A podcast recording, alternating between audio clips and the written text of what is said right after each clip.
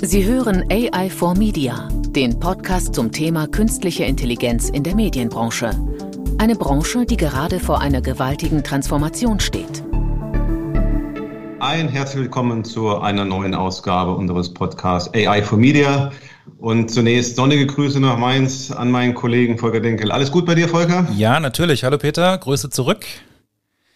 Und ich freue mich heute ganz besonders, dass ich heute mit zwei Datenpionieren gleichzeitig sprechen darf. Ähm, ich glaube, ihr habt so ein bisschen eine gemeinsame Vergangenheit. Vielleicht kommen wir so drauf. Schauen wir mal. Aber lasst uns einsteigen. Wir wurden sogar schon mal beim Essen gehen für Brüder gehalten. Fand ich auch ganz lustig. ja, wir haben in unserer virtuellen Mitte einen guten alten Bekannten. Der Name stark verbunden mit den Themen Daten, Analytics, AI ähm, in Europa kann man sagen.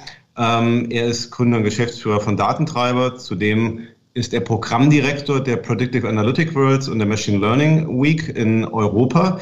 Ähm, kleine Seitennotiz, die wahrscheinlich auch vom Kollegen Martin gleich kommen würde, dass die nächste Woche stattfindet. Also wer da noch nichts vorhat und Zeit hat, ist sicherlich auch eine ganz, ganz ähm, spannende Sache. Spannend ist auch der Hintergrund vom, von Martin Zugert. Ähm, Bioinformatiker und heute doch sehr, sehr stark im Business. Insofern wäre vielleicht gleich dann auch die erste Frage, wie kommt man eigentlich von Bio zu Business oder vielleicht ist der Unterschied auch gar nicht so groß. Zunächst erstmal ein Herz willkommen, Martin, schön, dass du dabei bist. Hallo. Ja, hallo zusammen und äh, vielen Dank für die Einladung. Freut mich sehr, in der illustren äh, Runde dabei zu sein. Prima. Ähm, ja, vielleicht, auch wenn das gar nicht so fachlich ist, aber vielleicht schon spannend, ne? wenn man ja. sagt, was ist eigentlich deine DNA? Ähm, du wolltest schon immer Data Science wissen, immer Datentreiber gründen. Vielleicht wolltest du mal früher als Kind was anderes machen, aber die Bioinformatik, hat sich ja per se immer schon mit Daten beschäftigt. Insofern ist das eigentlich für dich ja dann nichts Neues gewesen, das Thema vielleicht auch in die Businesswelt zu überführen. Äh, ja, wobei ich auch zur Bioinformatik eher durch Zufall gekommen bin. Also ich habe angefangen mit dem Thema ganz klassisch Programmieren, bin dann damals in die XML-Szene reingerutscht. Also da kam natürlich schon das Thema Daten, habe da freiberuflich als Softwareentwickler, Fachautor gearbeitet und mir dann überlegt, ja, jetzt sollte ich ja doch mal studieren äh, und mir überlegt, reine Informatik ist vielleicht doch ein bisschen zu langweilig. Äh, kurzer Umweg über die Computerlinguistik und dann in der Bioinformatik gelandet, weil ich mir dachte, von Biochemie hast du mal gar keine Ahnung, könnte interessant sein. Faktisch war Bioinformatik angewandte Statistik ähm, und zwar pur, also reines Machine Learning, was wir da gemacht haben. Und ja, so durfte ich mich schon sehr früh mit dem Thema, wie man aus Daten eben Erkenntnisse gewinnt, beschäftigen bin dann etwas in die Social Media Ecke abgerutscht. Dadurch äh, kennen wir uns ja, Peter. Ähm, habe dann eben auch sehr viel Social Media Daten analysiert ähm, und Kampagnen gemacht und irgendwann dann auch vor der äh, ja vor der Erkenntnis gestanden, dass eben Daten eigentlich im Business äh, viel zu wenig genutzt werden. Also wenn ich das immer mit der Bioinformatik vergleicht habe, die eben sehr datengetrieben, sehr statistisch unterwegs war und mir dann sozusagen äh, ja, die, die, das auf die Fahnen geschrieben, dass ich halt mit Datentreiber dem Business helfen möchte, Wert aus Daten zu generieren. Aber da komme ich gleich zu meiner ersten Frage. Ne? Es geht um Daten logischerweise. Und wir haben das ja in vielen Projekten, Vorträgen, haben wir eigentlich immer wieder das Thema, naja, wir haben teilweise gar nicht die Daten vielleicht wie in der Bioinformatik oder wir sind halt kein Google, Facebook, Amazon, Apple, Zalando. Ähm, und dann kommt ja immer die Phase Desillusionierung, da will man tolle AI-Projekte machen, weil AI ist ja ganz wichtig, ist ein Gamechanger. Und dann geht man ins Unternehmen, redet mit denen, sagt, naja, aber eigentlich äh, Thema Datensilos, Datenqualität, Datenverfügbarkeit, Datenschutz und so weiter. Da merkt man immer schnell, willkommen in Deutschland. Ähm, das macht nicht immer Spaß. Aber wie kann man das denn konstruktiv angehen, wenn man sagt, okay, Daten ist nun mal die Grundlage für das Ganze. Und was, was nützt uns der tollste AI-Algorithmus, wenn wir einfach keine, keine Datenstrategie haben oder keine Datenbasis haben? Ähm, insofern, das würde mich einfach interessieren, wie siehst du das? Ich glaube, ähm, durch dieses Tal der Tränen muss man gehen, aber wie kann man es konstruktiv lösen? Und dann natürlich gleich die Anschlussfrage, wie siehst du das insbesondere in der Medienindustrie? Ne? Es gibt ja Industrien, da habe ich viele Daten, ähm, aber es gibt immer Industrien, da habe ich nicht so viel Daten. Und da wäre natürlich spannend, wie du die Medienindustrie in diesem Kontext einordnen würdest. Ja, ja zuerst mal äh, vielleicht historisch. Also auch die Bioinformatik ist genau in diese Falle getappt. Man hat ja die Genomdaten alle sequenziert und dann dachte man, ja, jetzt hat man doch so viel Daten, Terabyte Daten und jetzt kann man da mit Machine Learning äh, sozusagen die Erkenntnisse gewinnen und äh, das Genom entschlüsseln. Das war, als ich Bioinformatik studiert habe und man hat relativ schnell gelernt, dass es so einfach nicht funktioniert, weil man eben nicht die richtigen Daten hat. Und heute funktioniert es in der Bioinformatik anders. Da werden wirklich äh, immer sozusagen nachsequenziert, da werden dann Proben nach China geschickt, dort sequenziert. Das heißt, da wird sehr zielgerichtet, werden Daten äh, gemessen, erfasst etc. Und das ist genau das, was ja eigentlich eine Datenstrategie auch im Business leistet, eben überhaupt mal zu definieren, was ist eigentlich mein Ziel, was ist meine Fragestellung, welche Informationen möchte ich und sich dann Gedanken zu machen, in welchen Daten finde ich denn diese Information und welche Daten muss ich dafür erfassen wenn man das jetzt speziell mal auf die Medienindustrie anwendet, ähm, die ist natürlich genau durch den gleichen Reifungsprozess gegangen. Da hat man am Anfang auch gedacht, naja, ich habe doch hier Facebook und dann habe ich meine Videos und da lasse ich jetzt mal Data Mining und Video Mining etc. drüber laufen und dann finde ich schon irgendwelche Korrelationen. Ich glaube, die Phase haben wir auch ähm, alle äh, hoffentlich verlassen und Medienunternehmen denken jetzt drüber nach, wie sie ganz gezielt Medienangebote schaffen, um an ganz bestimmte Daten heranzukommen. Also wenn ich an die Mediatheken denke, wo es dann dann darum geht, einen Login anzubieten, damit ich die Nutzer auch identifizieren kann, über mehrere Sessions verfolgen kann. Dann geht es genau immer um dieses zielgerichtete Datensammeln. Und das ist das, was ich auch meine, wenn ich sage, ein Unternehmen ist datengetrieben, dann ist es getrieben davon, die richtigen Daten zu sammeln und zu analysieren. Mhm. Da muss man natürlich stark differenzieren. Da muss ich natürlich jetzt die Hand heben ähm, aus der öffentlich-rechtlichen Sicht. Die machen das natürlich so nicht weil ähm, dort keine Logins geschaffen werden, um Daten zu sammeln. Dieses Thema Datenschutz ist da ja noch mal ein ganz, hat nochmal eine ganz andere Wichtigkeit, auch zu Recht, finde ich. Ähm, trotzdem, natürlich schauen auch alle immer mehr in die Richtung, wie, wie lassen sich denn Programminhalte erzeugen aus dem Wissen über die Nutzer, über der Nutzung und so weiter. Und ähm, ja, also wir sprechen ja hier über künstliche Intelligenz oder AI, ähm, letztendlich Statistik. Wie siehst du denn grundsätzlich die Möglichkeiten? Lassen sich aus Daten wirklich Inhaltewelten generieren? Ist sowas möglich? Ah, also ich glaube, so einfach ist es nicht, dass ich sozusagen nur die Daten in einen Algorithmus, eine Maschine oder sonst was reinkippe und dann kommen die passenden Inhalte raus. Äh, sondern äh, eigentlich was, was eher braucht, ist einen experimentellen, hypothesengetriebenen Ansatz. Also ich sage auch immer, eigentlich ist datengetrieben schon mal der falsche Begriff, weil es geht äh, darum, Exper oder Hypothesen aufzustellen, also Annahmen zu formulieren und die mit Experimenten zu validieren und daraus gesicherte Erkenntnis zu generieren. Also das ist auch der Ansatz, den man in der Wissenschaft oder in der Datenwissenschaft eben verfolgt. Und äh, was natürlich schon man aus den Daten gerade im Medienumfeld rauslesen kann, ist, wenn man entsprechend die Daten zielgerichtet erfasst, also mit gewissen Hypothesen auch erfasst, rauszufinden, welche Inhalte in welchen Zielgruppen, auf welchem Medium, zu welchem Zeitpunkt äh, am besten ankommen, vielleicht auch in welcher Reihenfolge. Also da sind natürlich ganz viele komplexe Fragestellungen dahinter. Ähm, und dann kann man natürlich auch zum Beispiel einfach mehrere Inhalte oder zum Beispiel Inhalte in verschiedenen Formaten, Formen etc. generieren und dann zum Beispiel mit Experimenten, Multivariaten, RB-Testing rausfinden, was ist sozusagen die optimale Kombination und die dann entsprechend aussteuern. Aber ich glaube, von diesem Traum, dass wir jetzt äh, Inhalte automatisiert generieren können, die dann auch noch so ähm, ansprechend sind, wie wenn ein Mensch äh, sich da ein, eine Storyline überlegt, äh, überlegt, wie muss die Kamera sein, da sind wir noch sehr, sehr weit entfernt. Frage, ist das wirklich so? Also wenn man sich jetzt hier GDP3, Elon Musk, OpenAI anguckt, dann ist das Storytelling vom Feinsten. Und natürlich ist der digitale Raum groß, den sie zum Trainieren nutzen. Aber wenn man mit GDP3 spricht, dann hat man den Eindruck, man spricht mit einem sehr lustigen, empathischen Menschen.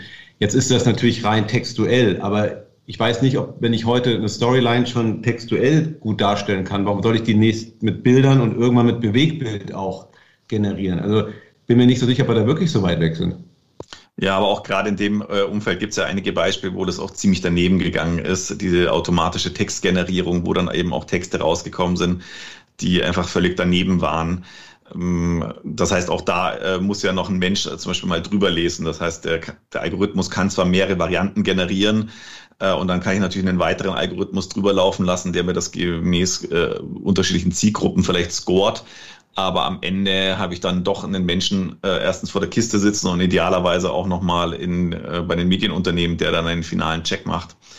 Hm, äh, in den Medien, also das ist halt so klassischer Survival Bias. Es landen natürlich in den Medien auch nie die Beispiele, wo automatische Textgenerierung, Bild- und Videogenerierung erfolgreich war.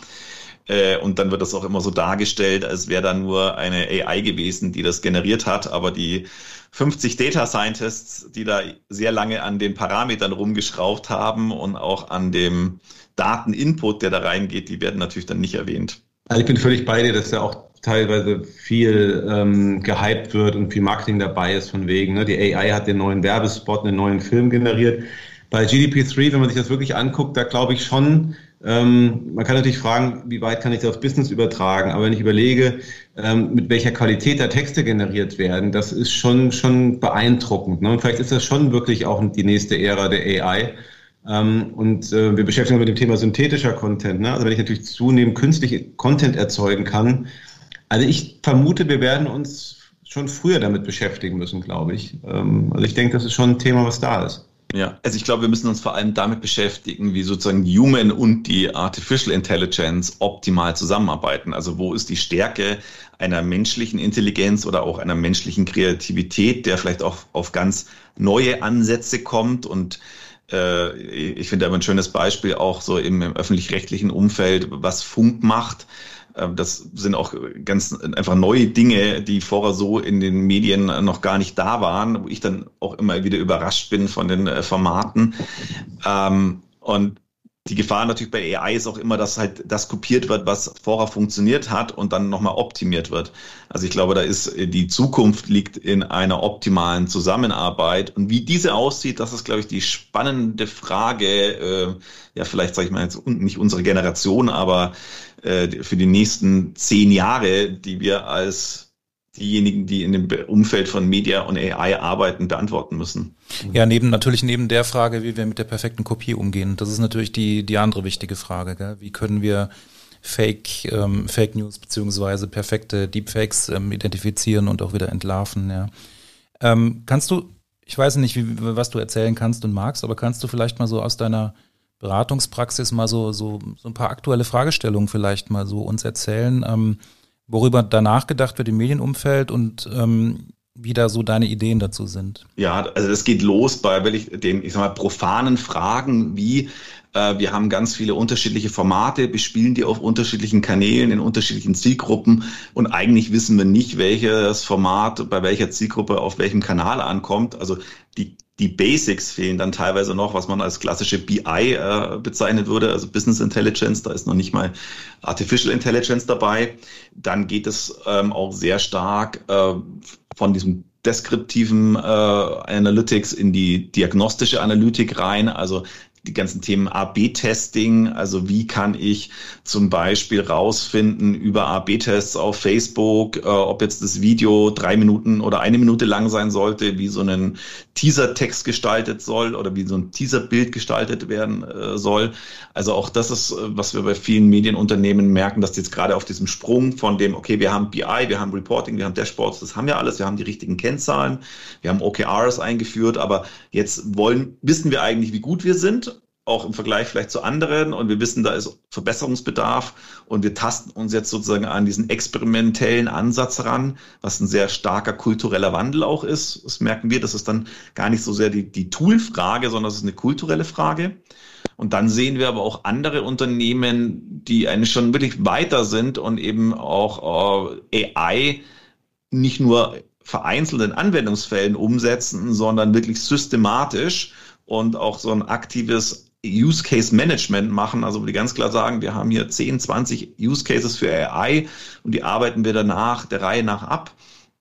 Also ja, ein schönes Beispiel, Peter hat es vorhin angesprochen, äh, war letztes Jahr RTL auf der ähm, Predictive Analytics World for Business, mit Kar äh, wo die Karin Imroth, ähm, Chief äh, Data Officer von RTL, eben vorgestellt hat, wie viele Projekte sie umsetzen in dem Bereich, mit was für einem Team. Da sieht man aber auch Teamgröße, ich glaube 150 Leute, nur in dem Data Analytics Bereich, was da auch dahinter steckt.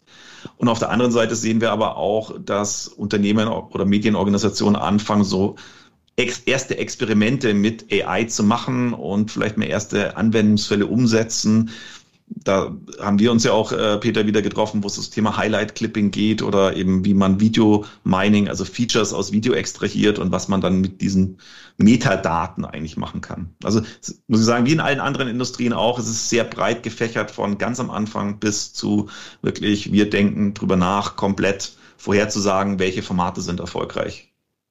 Aber das klingt schon so, dass der Fokus eher in den vielleicht nicht ganz so spektakulären Dingen ist, ne? wie ich einfach vielleicht auch Content besser organisiere, besser wiederfinde etc. Jetzt ist ja mein Lieblingsbegriff der Game Changer AI. also natürlich gibt es diese Use Cases und die sind auch wichtig, aber gibt es nicht vielleicht doch, ohne jetzt wieder gleich Hollywood-mäßig, der Film wird generiert durch die AI, aber gibt es nicht vielleicht auch, und da beschäftigt sich ja viel damit, wie kann man datengetrieben zu neuen Geschäftsmodellen kommen? Also wo ist denn der Tesla der Medienindustrie? Ja, also gibt es nicht wirklich AI und datengetriebene Innovation der Medienindustrie? Weil Highlight Clipping ist spannend, Tagging ist spannend, Speech to Text, aber das sind ja alles Sachen, wo ich sage, wichtig und gut, aber wirklich kein Game Changer. Deswegen mache ich kein neues Business. Hast du Beispiele, wie man neues Business generieren kann oder wie wäre die ideale Vorgehensweise? Weil du ja auch da, glaube ich, eine Systematik entwickelt hast oder dich sehr methodisch damit beschäftigt. Und die Frage ist, ich sehe die zumindest in Deutschland nicht, diese Innovation datengetrieben in der Medienbranche. Warum eigentlich nicht? Mhm bin ich bei dir. Also wenn wir unsere Kunden oder allgemein auch zum Beispiel die Referenten jetzt von den Konferenzen uns anschauen und schauen, was wird gemacht, aber übrigens nicht nur in Deutschland, sondern auch äh, allgemein in der Medienindustrie, dann ist der Fokus und auch da ist die Medienindustrie nicht speziell, sondern es ist auch in anderen Industrien so, natürlich sehr stark auf das Thema Optimierung. Also wie kann ich bestehende Prozesse, Geschäftsmodelle mit Daten und Analytik optimieren, weil da, sagen wir mal, spielt natürlich auch Daten und Analytik seine Stärke aus, also irgendwie Quoten davon, was weiß ich, 60 auf 70 Prozent zu erhöhen oder zu erniedrigen. Ähm, ich glaube, die Schwierigkeit ist, wirklich mit AI ähm, Geschäftsinnovationen zu generieren, liegt natürlich darin, dass ja dann nicht nur sozusagen im Backend irgendwelche Prozesse sich verändern müssen, sondern das gesamte Geschäftsmodell gedreht werden muss. Und das fängt dann natürlich sozusagen bei der Kundenseite oder im Fall von Medien natürlich bei der Konsumentenseite an. Und man muss dann äh, sozusagen eigentlich bereit sein, äh, komplette Geschäftsmodelle oder auch komplette Industrien neu zu denken. Ähm, wenn ich mir jetzt jemand, eine Firma wie Netflix anschaue, muss ich schon sagen, die haben datengetrieben eigentlich neue Geschäftsmodelle entwickelt. Nur ist das jetzt auch schon wieder ein paar Jahre her, so dass es für uns eigentlich gar nicht mehr so innovativ erscheint. Aber deren Ansatz ist ja genau zu sagen, okay, wir ähm, bieten sozusagen dem Nutzer ein möglichst personalisiertes äh, Medienkonsumerlebnis an, indem wir eben Daten erfassen über seinen Medienkonsum und dann versuchen rauszufinden, was er denn sehen will. Die entscheidende Frage ist natürlich jetzt, was sozusagen die, äh, der nächste äh, Innovationssprung äh, sein wird. Ich glaube, der wird aber nicht nur durch AI getrieben, sondern der wird sicher auch durch andere Faktoren getrieben sein, durch andere Entwicklungen. Ähm, wenn man sich TikTok anschaut, ja, dieses User-Generated Content auf einmal wird auf einmal wieder mega populär, ja, nicht mehr dieses Branded Content, sondern jeder wird jetzt auf einmal zu einem, ja, wieder Produzenten. Ähm, dann sind das, glaube ich, genau, und auch TikTok setzt ja auch massiv ähm, AI oder eben äh, Daten und Analytik ein, um die richtigen Videos auszuspielen, auch die richtigen Videos sozusagen nach oben zu spülen in die, diesem Meer an äh, Videos. Mhm. Aber da geht's ja dann trotzdem sehr oft eigentlich um die ganz alte Frage, wie kann ich die Nutzung optimieren, wie kann ich Menschen bei der Stange halten, wie kann ich versuchen, das, den nächsten Klick zu provozieren und so weiter. Ich fand gerade ganz interessant, was du gesagt hast, dass es die nächsten, ja, dass die nächsten Schritte da sind und auch wie, wie lassen sich neue Geschäftsmodelle tatsächlich ähm, mit Hilfe von KI ähm, entwickeln. Ist es dann nicht so, dass wir uns eigentlich das ganze Thema eher so als Assistenzsystem vorstellen sollten, auch viel weiter gedacht, als um, um Möglichkeitswelten im Grunde zu reduzieren und zu sagen, das wäre auch eine Option? Hm. Ja, du meinst Assistenzsysteme jetzt auch für den Konsumenten aus dem seiner Perspektive, dass äh, eigentlich die AI ihm bei dem Medienkonsum assistiert. Ja, nicht nur für, für Konsumenten, sondern auch für Entscheider letztendlich. Also wenn wir sagen, wir leben in einer Welt, wo es, wo es immer mehr Möglichkeiten gibt, auch ganz, ganz woanders hin abzubiegen, vielleicht brauchen wir einfach Unterstützung dabei, ja. Vielleicht müssen wir wie bei der Content-Entwicklung vielleicht einfach Systeme haben, die uns sagen, überleg doch mal in diesem Raum, ja, von was weiß ich, Genre, Inhalt, äh, Darsteller, Protagonisten, was auch immer, ja. Also dass man sagt, ähm, so, und da bewegen wir uns und dafür brauchen wir aber schon auch den Menschen am Ende, um diese letztendliche Entscheidung zu treffen. Aber vielleicht öffnet das ja genau tatsächlich im Grunde die nächste Ära, ja, wenn wir jetzt mal rausgehen aus der Optimierungsära, sage ich mal. Genau, also ähm, ich glaube auch äh, dass gerade in diesem Bereich Augmented Intelligence, also äh, wo Artificial Intelligence dazu genutzt wird, eigentlich den Menschen sozusagen ja zu augmenten, zu erweitern, zu verbessern, dass da natürlich gerade im Medienumfeld äh, ein extrem großes Potenzial ist, weil dann hast du auf der einen Seite sozusagen die kreative Intelligenz der Menschen, die auch die Menschen, also die Konsumenten ja sehr gut verstehen und auf der anderen Seite diese analytische Intelligenz der Artificial Intelligence, die sozusagen alle alles genau analysieren, bewerten, priorisieren etc. kann. Und da glaube ich wird äh, in Zukunft viel passieren in dieses Zusammenspiel von Mensch und ja intelligenter Maschine. Wobei ich wäre das schon ein Stück, sage ich mal, visionärer, mutiger, wenn man sich unterschiedliche Genres anguckt. Also vielleicht jetzt den kreativen äh, Blockbuster und den nächsten Award in Cannes, weiß ich auch nicht, ob da eine AI vorne sein wird. Aber wenn es darum geht, eben, sage ich mal, journalistische Kontexte zusammenzufassen, wenn es darum geht, vielleicht Sportberichte zu machen, Nachrichten zu machen, ähm, ich glaube, da ist die AI heute schon relativ weit. Ähm, es gibt jetzt in China auch den ersten virtuellen Nachrichtensprecher. Darüber kann man streiten, ob ich jetzt so einen Avatar brauche, der das vorliest oder nicht. Aber da würde ich sagen, geht es übers Augmented Intelligence wirklich hinaus. Und da werden komplette Inhalte produziert, präsentiert durch künstliche Systeme. Äh, ob man das jetzt gut findet oder nicht. Also ich glaube, dass es wird zunehmend uns schon in der Welt bewegen werden, wo Menschen gewisse Tätigkeiten auch nicht mehr durchführen, auch nicht Assistent und Augmented, sondern ersetzt werden. Also, und das, da bin ich mir ziemlich sicher, dass es auch in der Medienindustrie der Fall sein wird. Ja, definitiv. Also wir hatten vor ein paar Jahren, also mindestens fünf Jahre her, hatten wir einen Anbieter von Natural Language Generation auf der Predictive Analytics World for Business, der schon vorgestellt hat, wie diese Sportergebnisse, also Artikel über äh, Fußballspiele sozusagen automatisch generieren, auch mit je nachdem, welcher Fan, äh, welcher Mannschaft du bist, haben die eine unterschiedliche Konnotation. Äh, und äh, er hat damals auch schon erzählt, dass es das in den USA, also alle Finanzberichte für nicht Fortune 500 Companies werden da auch schon automatisch anhand der Finanzkennzahlen äh, generiert und alles, was nicht irgendwie erste Liga ist, also alles zweite äh, Liga und abwärts, äh, da ist auch kein Sportredakteur mehr, der dann von jedem Spiel die Berichte schreibt. Ich glaube, das wird äh, definitiv kommen, gerade im Nachrichtenumfeld, da wo auch sozusagen natürlich eine Datengrundlage da ist, aus dem man dann eben Text, aber auch klar Audio, äh, Video etc. oder auch Bilder generieren kann. Und da werden sicher auch viele Jobs wegfallen. Andererseits, wo ich mal denke, das bietet ja auch extremes Potenzial. Ja, also ich kann mir nicht vorstellen, dass es als Sportredakteur oder Finanzredakteur jetzt so viel Spaß macht, zehn solche Berichte am Tag zu schreiben. Die Zeit kann man dann in Datenrecherche nochmal investieren, in, in Kreativität, also in kreative Tätigkeiten, wie ich das vielleicht auch anders präsentieren kann. Thema Datenjournalismus etc. Das ist halt genau die Frage, wann der Zeitpunkt da ist, dass Menschen, keine Ahnung, Europameisterschaftsendspiel von der KI moderiert haben wollen. Also wird das passieren oder nicht? Das ist die große Frage. Vielleicht wollen sie es aber mit verschiedenen Stimmen moderiert haben. Oder von verschiedenen Menschen. Das kann ja sein. Also dieses Thema synthetische Medien ist ja schon auch ansatzweise ein KI-Thema. Ich glaube da auch dran, dass das passieren wird. Aber sicherlich wahrscheinlich nochmal auf eine ganz andere Art und Weise, als, als wir jetzt im Moment denken. Ähm, ich ich, ich würde gerne ein bisschen noch davon profitieren, Martin, dass du ja auch in sehr vielen anderen Branchen unterwegs bist und vielleicht mal so eine so ein paar Transferideen nochmal so mitnehmen für unseren Podcast auch. Was, was siehst du denn woanders, was passiert beim Thema KI? Also was könnte man, wo könnte man sagen, jo, das ist jetzt ein Weg ähm, und ein Trend, den man vielleicht übertragen könnte? Das ist schon in diesem experimentellen Ansatz, ähm, also wo dann auch teilweise wirklich viel Geld, also viele denken ja beim experimentellen Ansatz, ja, da mache ich so ein bisschen A-B-Testen. Da tue ich mal irgendwie äh, äh, den Button irgendwo anders hin oder den Text ein bisschen umschreiben. Aber das kann ich natürlich äh, auch größer machen. Ja, ich kann ja auch will ich hingehen und sagen, okay, ich überlege mir jetzt mal, will ich ganz komplett neue Formate, von denen ich nicht weiß, äh, weil es in der Vergangenheit einfach noch gar nicht gab und gar keine Daten dazu gab überlege ich mir mal ein komplett neues Format und in dieser Formatentwicklung, ja, und sei es eine Doku, sei es äh, einen, einen, äh, einen ähm, äh, Kinofilm, da werde ich ja entlang dieses Produktionsprozesses ganz viele unterschiedliche Fragestellungen haben. Ja, ich kenne das äh, zum Beispiel aus der, du gefragt hast, andere Branchen, aus der pharmazeutischen Forschung. Also, dass wir jetzt einen Covid-Impfstoff äh, so schnell entwickelt haben, ist ja deswegen so eine enorme Leistung, weil entlang dieses Entwicklungspfades, da gibt es sozusagen Millionen Abzweigungen äh, und nur eine dieser Wege führt tatsächlich zum Erfolg.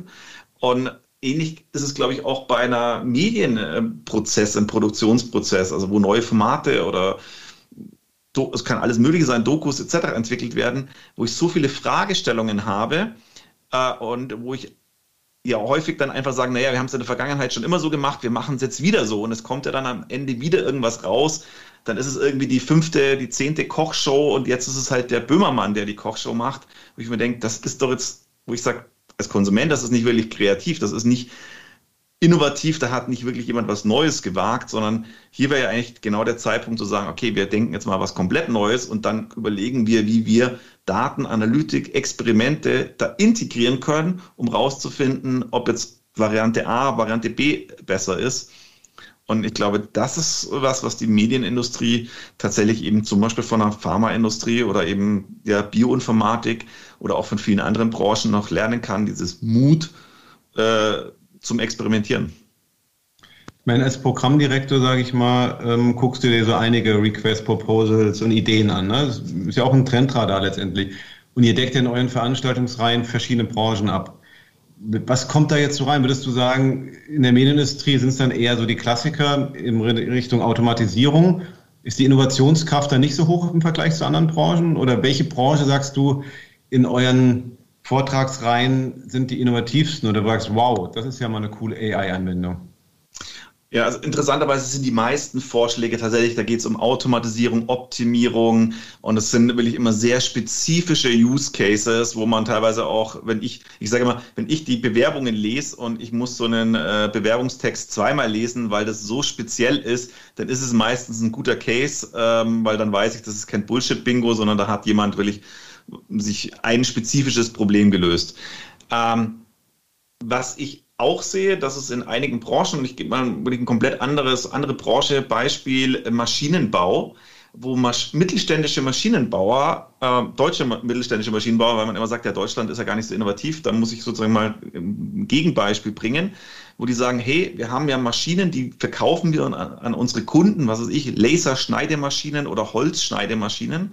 Und wie können wir der AI als Produkt sozusagen als Add-on als Upsale integrieren, die dann zum Beispiel mit äh, sozusagen Laser auf das Holz projizieren, wie man jetzt optimal dieses Holzstück schneidet, damit möglichst wenig sozusagen Abfall rauskommt. Und da hat wirklich jemand äh, sozusagen einen Schritt schon weiter gedacht und äh, ja, AI als Produkt gedacht. Und das ist zum Beispiel auch was, was mir in der Medienbranche noch so ein bisschen fehlt, ist dieses, äh, ja, die, die Frage, was ist eigentlich euer Produkt? Ist das wirklich nur der Inhalt?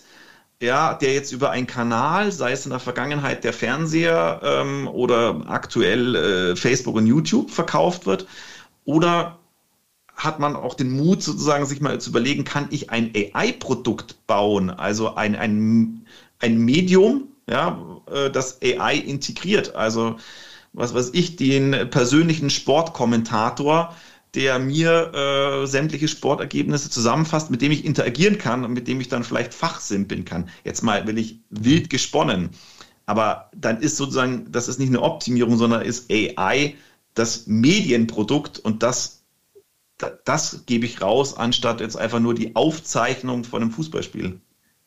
Mhm, das ähm, klingt sehr, sehr spannend. Ähm, das heißt aber dann, wenn wir das mal so zusammenfassen, dass wir uns eigentlich jetzt gerade in eine eher kreative AI-Zukunft oder Phase bewegen. Würde ich mal so sehen, ja. oder? Ja, also ich glaube, das merken wir auch gerade in unseren Beratungen. Das ganze Thema, wie kann ich jetzt mit äh, AI-Use-Cases mein Business optimieren, das setzt sich jetzt so langsam in der Breite durch. Das verstehen die meisten Firmen. Und das ist auch gut, dass die damit anfangen, weil damit kann man schnelle Erfolge erzielen. Damit kann man ich sag mal, sein Business optimieren und selbst wenn es irgendwie nur drei Prozent weniger Kosten sind und ein Prozent mehr Umsatz, ich sage mal, das Geld, das man sich heute spart äh, mit AI oder mehr einnimmt mit AI, das sind die Investitionen äh, sozusagen für nächstes Jahr. Und jetzt sehen wir so langsam, dass die Firmen auch drüber nachdenken, ja, wie sie sozusagen etwas äh, sag, waghalsiger ist vielleicht übertrieben, aber etwas äh, innovativere Projekte, AI-Projekte anschieben und will ich auch in Produkte Produkten denken, mit denen sie dann eben auch äh, Geld verdienen. Und auch, glaube ich, für die Medienindustrie ist, wo ich mir immer denke, ähm, und das äh, ist ja vor ein paar Jahren oder, glaube ich, über zehn Jahren schon passiert, dass die Gaming-Industrie eigentlich sozusagen die klassische Medienindustrie, was Umsätze anbelangt, überholt hat. Und die hat es natürlich schon früh verstanden, eben solche neuen Technologien immer wieder in die Produkte zu integrieren äh, und daraus neue Produkte zu machen. Also das ich bin, äh, wie gesagt, zwischen, äh, ich habe Bioinformatik studiert und bei Datentreiber war ich mal mit der Social Media Agentur Snipclip unterwegs. Da war damals schon das ganze Thema Gamification, Virtual Collectibles, was heute unter diesem Stichwort NFT läuft, also Non-Fungible Tokens. Äh, damit haben wir uns damals schon beschäftigt, sind da aber bei der Medienindustrie auf taube Ohren äh, gestoßen. Die haben uns angeguckt und haben gesagt, warum wollten ihr nicht Online-Werbung machen? Haben gesagt, nee, nee, wir wollen Videoschnipsel als Collectible verkaufen. Äh, die, die, haben uns angeguckt, als wären wir Außerirdische, was jetzt aber wieder kommt. Ähm, und da ist natürlich die Frage, wie kann ich das zum Beispiel, das meine ich auch mit Faktoren, wie kann ich jetzt so Dinge wie Blockchain, AI ähm, und eben veränderte Konsumentenbedürfnisse kombinieren und daraus neue Produkte machen. Mhm. Und da sind wir auch wieder bei dem Thema perfekte Kopie, weil genau für diese Dinge ist das natürlich dann total relevant, ja. Also wenn wir irgendwann genau. synthetische Medien generieren, wird das, das ursprüngliche echte Medium natürlich an Wert gewinnen, das müssen wir sichern. Genau, und dann sind wir in einer Welt, wo eigentlich beides parallel nebeneinander läuft und wo vielleicht die AI, sagen wir mal, so den, ja, das Grundrauschen generiert und der Rest dann aber wieder im Mittelpunkt steht. Und ja, dann ist die Frage, was kommt danach? Und vielleicht sind wir dann genau bei den Themen, Peter, die du angesprochen hast, dass es eben dann genau aus diesen Learnings daraus halt auch wieder dann irgendwann neue, neue Inhalte gibt und wieder eine ganz neue Form von künstlichen ähm, Inhalten und Themen, die kommen werden. Also Alles wir haben möglich. jetzt auch auf der Poor Financial, also der Predictive Analytics Word for Financial, haben wir einen Vortrag, wo es darum geht, mit Machine Learning sozusagen, äh, mit äh, ähm, äh, Detection-Algorithmen ähm, Fakes bei NFTs zu erkennen, also wo jemand ein NFT hernimmt, eine Kopie anlegt und versucht, diese Kopie zu verkaufen. Also da sieht man schon dieses komplexe Zusammenspiel ähm, so bei aller Artificial Intelligence sind wir uns, glaube ich, immer einig, dass wir auch Human Intelligence brauchen. Ne? Wir brauchen nämlich schlaue Köpfe, die die Systeme verstehen. Ähm, und du hattest die Karin Imroth angesprochen, ähm, seinerzeit mit 150 Data Scientists. Wir hatten sie neulich im Podcast, da waren wir schon bei 200 als Ziel. Ja? Und genau als Ziel, weil es eben nicht so einfach ist. Die wachsen ja nicht auf den Bäumen. Wie siehst du das ganze Thema, ähm, ich sag mal, die Education, die Skills, die wir in Deutschland haben? Denn ähm, wir haben uns, glaube ich, darauf geeinigt, dass wir ein bisschen hinterherhinken. Das ist auch, glaube ich, nicht so neu. Und das ist ja nicht nur ein technologisches Thema, sondern eben sehr stark ein Human Resource Thema. Ähm, wie siehst du das? Hast du Ansätze? Wie sehr ist RTL da vielleicht auch ein Ausreißer mit den 200 Data Science? Und wo sollen die eigentlich herkommen? Also definitiv ist RTL im Medienumfeld in Deutschland da ein Ausreißer oder sagen wir mal, was heißt ein Ausreißer eigentlich die, die Spitze. Es ist auch gut, dass die vorangehen äh, und hoffentlich viele andere mitgehen. Ähm, wo, wo sehe ich Ansätze? Also erstmal, ja, Education, also die, die, die Aufschlauung ist extrem notwendig, aber nicht nur äh, sozusagen in der Spezialisierung, also Data Scientists, in Data Engineers, AI, ähm, Experts etc., sondern vor allem auch in der Breite. Also ich glaube auch äh, Unternehmen oder auch Medienorganisationen müssen in der Breite ihre Leute aufschlauen, damit die die, die sich mit Medien, die sich mit Konsumenten auskennen, auch auf Ideen kommen, wie sie jetzt AI nutzen können, sei es für die Optimierung, sei es für die Automatisierung oder sei es eben auch wirklich für neue Innovationen, für neue Produkte. Ähm, und das ist natürlich nur die eine sozusagen Komponente. Die zweite ist noch eine sehr stark kulturelle. Also es muss dann aber auch eine Unternehmenskultur eben herrschen, wo die auch bestimmte Dinge einfach ausprobieren können im klassischen Machine Learning gibt es immer dieses Thema Exploration versus Exploitation. Also ich muss immer gucken, wie viel Exploration lasse ich zu, um den optimalen Punkt zu finden, den ich dann sozusagen ausnutze. Und den, das, die gleiche Problematik gibt es aber auch in Unternehmen, in Organisationen, bei den Menschen. Also ich muss auch den Menschen erlauben zu explorieren, also Dinge auszuprobieren und dann gegebenenfalls fehlzuschlagen. Also auch mal Machine Learning AI Use Cases auszuprobieren, wo ich nichts vorher sicher sagen kann, ja, das wird ein Erfolg. Und dann aber die, die funktionieren, halt zu exploiten, also ordentlich zu verwerten. Also deswegen habe ich dieses Thema, ich sage mal, Daten, AI-Kompetenz, ich habe das Thema Daten und AI-Kultur und ich brauche halt dann auch dieses Daten- und AI-Strategie. Ich muss auch das merken wir auch gerade bei Medienorganisationen, da fehlt oft die klare Vorgabe von oben, von der Geschäftsführung, was ist denn eigentlich das Ziel, was möchten wir denn erreichen, wohin soll die Reise gehen. Denn wenn ich das nicht habe, dann kann ich zwar den Leuten die richtigen Fähigkeiten, die Werkzeuge an die Hand geben, ich kann auch die richtige Kultur schaffen, aber die müssen ja wissen, in welche Richtung sie laufen. Und das, diese drei, also Strategie, Kultur ähm, und Kompetenz, das muss alles gegeben sein. Vielleicht so Ausblick, nochmal Blick in die Glaskugel. Gibt es den nächsten heißen Scheiß? Also wir hatten ja irgendwie mal die Welle im AI-Bereich Deep Learning. Ne? Das war ja, läuft ja heute immer noch als Trend, aber diskutieren wir eine Weile. Dann dieses GDP3, als neuer Gamechanger? Fragezeichen. Siehst du irgendwelche Megatrends am, am Horizont, auch gerade vielleicht durch, durch die Veranstaltungen auf europäischer Ebene? Oder würdest du eher sagen, lass mal weg mit den Trends, lass mal das, was da ist, erstmal auf die Straße bringen? Ja, also es gibt ein, äh, zwei Trends, äh, die ich gerade sozusagen im, Kopf habe. Ob das Megatrends sind, Fragezeichen. Äh, einen sehr profanen Trend und einen sehr spannenden Trend. Der profane Trend nennt Data-Centric Deep Learning oder Data-Centric AI ähm, wo man jetzt sozusagen wieder so ein bisschen das Pendel in die andere Richtung schwingt, weg von, ja, wir brauchen nur die richtigen Deep Learning-Algorithmen, sondern hin dazu, ja, wir haben verstanden, ohne die richtigen Daten funktioniert es nicht, deswegen sind wir jetzt datenzentrisch. Das ist für mich als Bioinformatiker wirklich grotesk, äh, weil da wiederholt sich die Geschichte. Also das haben wir die letzten 20, 30 Jahre ist immer zwischen das Pendel zwischen der Algorithmus ist wichtig und die Daten sind wichtig.